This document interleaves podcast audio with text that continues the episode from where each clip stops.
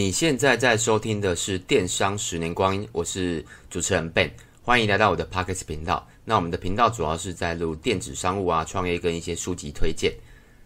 那近期啊，就是有粉丝在听众来留言问我说，虾皮他下了广告，但生意很还是不好。然后我就在 FB 社团发了一个询问，然后就有蛮多听众回答的。那我稍微整理了一下，就是如果你有经营虾皮。然后有下广告，或是你正要创业，然后想要在虾皮贩售，那可以这集稍微听一下。那我整理了大概有七个原因，然后是我自己想的，或是听众来回馈给我的。那第一个呢，就是图片。图片大家都知道嘛，如果你是要买一个商品，那图片一定是最重要的。为什么？就是。重点就是在于电子商务，它没有没有办法看实体，所以你一定要看到图片。那图片很多人呢、他都会是用厂商给的。如果你是自己去批货啊，不管是韩国或是大陆，不管是哪个国家啦，或是台湾的厂商，他有时候会给会给图片。那很多卖家他就会使用厂商的图片。那厂商的图片啊，其实很多都很好看，尤其像那种比较大型的寝具，他们拍的都很漂亮。但你想一个原因哦，如果那个原厂它有十家供应商，然后每一家都供应商都是用同样的图片，那买家在看的时候会觉得，哎，都同一家，那要跟谁买？那当然是跟他觉得价格啊，或者是各方面比较 OK 的店家买。所以建议啦，你图片要自己拍，这样才可以做区别。那再来图片的其他的东西，譬如说尺寸。像有时候你在买东西的时候，如果发现它没有尺寸，像刚刚举那个情具好了，如果没有尺寸，那你怎么知道要买什么？那有时候像男生有时候比较懒惰啊，他就懒得问了，就干脆放弃那一家。可是如果你在尺寸部分有写的很清楚，那看到图片的时候，他就可以知道哦，你尺寸。那再来就是对比，对比像我们是卖那个饰品的。有早期啦，就有些人会反映说，哎，那你饰品虽然我们都有写公分数哦，就是可能五公分啊、十公分啊、零点二公分啊，但很多人他对公分数没有很快快速的把它转换成大小，所以就会造成很多人就问说，哎，这个尺寸，可是我们上面都有写。那我们后来啊，就听了一些买家回馈，我们就去买一个那个比例尺，就是可以放。饰品放在上面，然后就有一个比例尺，那你就可以大概知道尺寸。到了后期啊，就比较少买家来问我们说：“哎，那个戴起来大概会多大？”因为你有一个比例。接着呢，如果你是卖穿搭、卖服饰啊，那建议一定要做搭配。像我们是卖包包嘛，我们就是卖饰品配件包包这样子。我们每一款包包，我们都会真的把它戴在身上，而不是平拍。像我们没有卖衣服啦，如果你你是要卖衣服，真的也是建议你要平拍。不，更正一下，就是不管是平拍或 model 拍都一样，因为他才知道穿起来大概是长怎样，尤其是像饰品穿搭。那如果你是卖一些比如说居家的东西，我看很多人会把那个就是布置一个场景，然后拍摄居家的样子，这样。你在买的时候，你就会知道哦，我大概买一个这种这个东西，然后大概是可以怎么布置。你可以想象，你去逛 IKEA，是不是看到很很美轮美奂的装潢，或是它的摆设，你就会想一直买东西，大概是这个这个意思。然后细节部分呢、也是要注意。所以图片上啊，不只是要注意拍的好不好看，那尺寸啊、对比啊、细节都要注意。那虾皮呢？其实它有提供一个放影片的地方，像我们自己，我们自己是我们店名叫七彩年代，你们可以上虾皮看一下。那我们的几乎每一样商品，我们都会放上一段小影片，大概四十到五十秒。这个影片呢，是我们特地去拍的，但我们没有拍得很精致，因为拍影片的成本会比较高。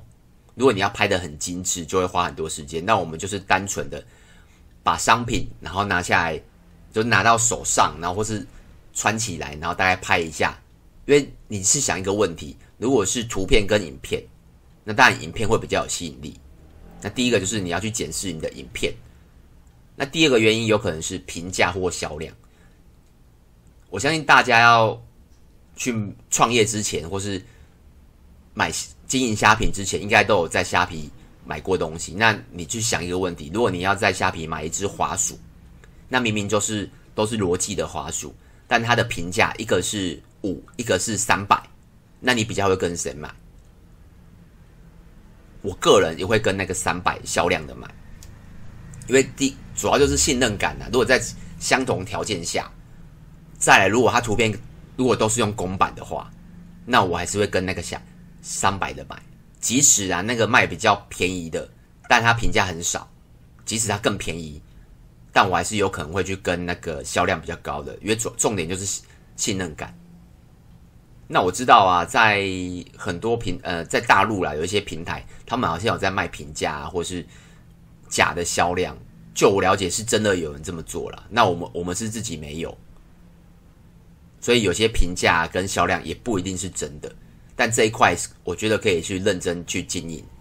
那怎么经营呢？我这边提供一个小方法，也是我买了这么多次虾皮，然后有看到有一些店家会这么做。就你买。呃，客人跟你买之后，那你可以附一附上一张纸，那纸上写几段话，比如说，谢谢谢你这次的购买。那如果你觉得我我们家的商品还可以，那请帮我们回馈写个评价。然后如果他写的话，那你就可以附赠一个小礼物啊，或是折价券之类的。我看到大概有九呃十家有一家会这么做啦。那我们后来也是看了这个讯息嘛，所以我们有也有跟着做。那大家可以去参考一下，如果你是想要增加你的评价的话，那销量部分除了作假就没有办法了，你就必须要靠自己的努力才有销量拉起来。这样，所以也不要开多卖场哦，而且开多卖多卖场也没有意义，因为虾皮也会把你的多卖场把它删掉。下一个呢，就是运费跟物流。那运费跟物流你，你你也是自己去思考，如果你要买同样两家。一个运费比较高，一个运费比较低，商品都是一模一样，价格也一样，你当然是跟运费比较低的买，除非你对那一家，除非你就只找到那一家啦，没有其他家。可是当你有选择性的时候，尤其啊，虾皮其实它不像官网嘛，官网就只有你一家。可是如果虾皮你买这家，你会发现其实他会跟你推荐说哦，相似商品或是其他热卖商品，那有可能都是一模一样的商品，这时候。有些客人就会考量到运费，像我自己啦，我一定我一定会选运费比较便宜的。那你就要去思考，你的运费跟其他的竞业有没有比较高？如果大家都是设五九九免运，但你设是你设八百免运，那你就自然比较高。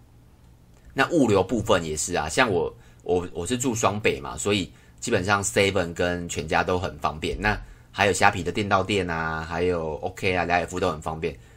但如果你不是单纯想要做双北或是六都的生意啊，有些比较偏僻的，像台东啊、花莲，那有些 seven 有时候要开车才会到，而且还有时候没有 seven，或是只有全家，这时候你要去思考，你物流要不要全开？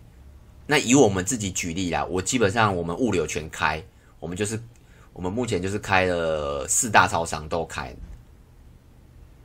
那你说这个有没有影响？这个我没有办法给你一个数据啊，但我觉得多比少好啦。那只是会浪费一个时间，就是你可能有时候 seven 之后，哎，OK 只有一件，那你就要去寄；或莱尔富只有一件，你就要去寄。但我觉得给客人多样性的选择，会对订单是会有帮助的，只是会是比较花一点时间。那第四个呢，就是外部流量。那外部流量，我之前录虾皮的时候啊，其实也蛮多人问我说，什么是外部流量？如果你没有在做，如果你不是电商人，或是你没有在电商这个产业的话，我发现其实蛮多人就是不知道什么叫外部流量。那我稍微跟大家解释一下，外部流量的意思呢，就是虾皮以外的流量都算。举凡 FB 社团、粉丝团，然后 Line，不管是个人或是官方账号，或是你自己的社群，社群还有分什么？譬如说 IG 啊。抖音也算啊，或是你自己有在经营 YouTube 啊、部落格啊，或是口碑，其实这些全部都是算外部流量。你只要想一个问题，就是不是虾皮带进人来的流量，它都叫外部流量。那我有几个进呃几个同行的好朋友啦，或是卖不同商品的朋友这样子，他们的流量啊，很多都是来自于外部。譬如说 IG 导流或是个人导流，所以有时候你会看，诶，这个家虾皮店家好像都没有下广告，为什么订单这么多？这时候你就要去思考，它是不是有外部流量？像我刚才讲的，像我今天讲的这些啊，只有这一个很难，就就是第四个很难，外部流量，因为外部流量不是你靠虾努力虾皮就做得到的，必须要你个人的，就是你自己的自媒体啦。所以很多人问我说，外部流量它要怎么经营？真的很难。那你就是要必须，有些人像有些人经营了三年四年，然后才开始在虾皮卖东西。你说为什么？因为他可能一开始只是分享他的穿搭。那穿搭久了，就很多人问他说：“诶，那衣服要去哪里买？”那时间久了，他这个经经营自媒体的人也会去想说：“诶，那我如果我来卖衣服呢？”所以你会看到很多经营 IG 啊或抖音的人，他会把他想卖的东西放到虾皮上，但他在虾皮上没有做任何事，就是他不管运费啊，不管评价，不管价格，都可能相对的高啊，或是条件相对的不好，可是他还是很多订单。重点就是他是吃外部流量。那这一块，如果你想要经营的，你就不用想了，你就等现，你现在就马上做，因为越晚做，你累积的流量会越低，所以你可以去思考你适合做哪一种。就我刚才举了嘛，就是你想要做哪一种，但其实外部流量非常非常难经营。那如果大家有兴趣听我，我之后讲外部流量更多的细节，可以留言给我这样子。那我今天就稍微点到为止。那第五个就是价格。那价格你要去想两件事啊，就是第一个，为什么比别人贵？你为什么可以卖得比别人贵？那你就要去思考说，上面的我刚刚讲的上面那些，比如说运费啊、物流啊，或是你的图片啊，或是你外部流量啊，有没有做好？你不用告诉客人说为什么你要卖这么贵，但你要自己知道说你为什么可以卖得比别人贵。举我们自己的例子啊，就是我们有卖饰品嘛。那我们的饰品很多耳环、男生的穿搭，或是我们商品上，像我们自己卖卡西欧手表，我们卖的都比别人贵。所以讲真的，我们在虾皮的生意没有到很好，可是还是在我们的一定的趴数内。如果你跟那种饰品的大卖家，在虾皮的大卖家来比，我们真的生意不是很好。但我们在其他平台还可以，尤其是官网。为什么？因为我们不是卖价格，我们是吃。也不算品牌啊，就是吃我们长期的流量这样子。那我们为什么可以卖比较贵的原因，就是因为我们的保固，然后我们的商品检验，然后我们会挑选厂商，甚至是如果你有跟我们买过饰品啊，只要遇到瑕疵的，我们来看过评估后的照片，基本上我们就直接补寄一个新的给你。所以，我们客服会做到尽量的符合大家想要的，那自然你生意就可以做久。那再就是价格低还是卖不好，像很像这个问题啊，其实很多人问我说：“诶，为什么我在虾皮卖啊，然后我卖的比大卖家可能大卖家卖五百块，那我卖四百块，为什么我还是卖的比他不好？”你就要去想我刚才讲的，它的销量，如果你看大卖家动辄五千六千的销量，那你只是一个小卖家，只有十个二十个评价或是销量。我当我我当然会去跟大卖家买，即使你价格再低，就是还是回归到信任感的问题。那价格低卖不好，这时候就会有人去想说，哎，那我是不是可以下虾皮广告？那虾皮广告部分呢，我大概讲一下，就是有分搜索跟关联广告。那搜索广告就是，其实我们有在玩关键字的就知道，它就是叫关键字广告。那它其实，在虾皮上。比较简单的，它就是分收，呃，分精准跟广泛。广泛精准就是举例啊，比如说你要说精准的意思就是卡西欧手表，这叫精准。然后广泛广告的话就是手表，它它就叫做广泛广告。之前我讲过一集啊，大家如果有兴趣的话，我这次可能讲的比较简单，如果听不懂，可以去听之前的讲的讲的音频这样子。那它就很简单，它就可以设定出价次数啊，然后你要选择什么关键字啊，然后出价次数也有一些出价的金额啦，也有一些诀窍啦，然后选择关键字也是有一些诀窍，那你就可能只能自己慢慢去摸索，这个没有标准答案哦，因为每个人卖的商品的类别是不同的，像我们是卖饰品，那你可能是卖食品，或是卖寝具，或是卖卖三 C，那每个人设定的关键字都会不一样，而且成效也不一样。像如果同一批，像我们卖好同样两款耳环，那我的关键字都是男生耳环，男生耳环，但有些关键字成效就很好，但有些关键成效就不好。如果一样的关键字哦，然后只是单纯不同的商品，那可能就是商品影响的关键字。所以这个真的没有标准答案。如果你要玩广告的话，你只能去试，而且是不断的试哦，不断的应该说不断的拿同一批关键字试不一样的商品。这这个蛮辛苦的。如果你是要下广告来带流量的话，那再来就是它的关联广告了。关联广告它就是更简单，它就是有分什么猜你喜欢啊、每日新品啊，还有详细商品，然后你可以是可以去设定权重。那这个部分我们我们也有投入一点点的，但这个啊关联广告的我们自己投啦的成效会比搜索广告差。原因是因为如果你不是卖相对低价，然后也不是相对销售量高，然后就是一般的比就是没有到很厉害的店家的话，如果你下这个广告啊，我我个人觉得还比较吃亏。为什么？因为你下的这广告，然后。当没有下广告的出现在你旁边，但它的价格比你低，然后销量又比你高，但你却花了广告，他不用放广告，那你觉得，如果我是买家要跟谁买？我当然是跟销量高的买啊。所以有时候下关关联广告，你要去思考一下你的商品竞争力强不强。如果是不够强，我是建议不要下了。像我们自己也有下，但我们就是下很少，一天几百块而已。但就是看下来，它的成效真的不是很好啊。那最后一个就是商品的丰富度。以我们自己举例，我们像我们的卡西欧手表，我们大概里面有三四到三四百款，然后我们自己的包包，男生包包也有两三百款，然后眼镜一百款上下，然后饰品更不用讲，饰品我们有包括耳环啊、戒指啊、手环啊、脚链啊都有，最少超过七八百款。所以你看我们的丰富这么多，所以我们很多客人会。他们顺便买一个帽子，然后再买一个包包，然后再买一个耳环，这样不止你的客单可以拉上来，而且他还可以跟别的东西一起买。像如果你当一个客人想要跟你买，他搜索到你了，然后找到你，但发现你的卖场只有二二十样、三十样东西，然后又凑不了免运，但那个商品他又不是非买不可，他就会可能先把你加入购物车。我现在讲的都是。买家的路径哦，有没有发现？你可以去思考看看，你自己买在虾米买东西是不是一样的逻辑？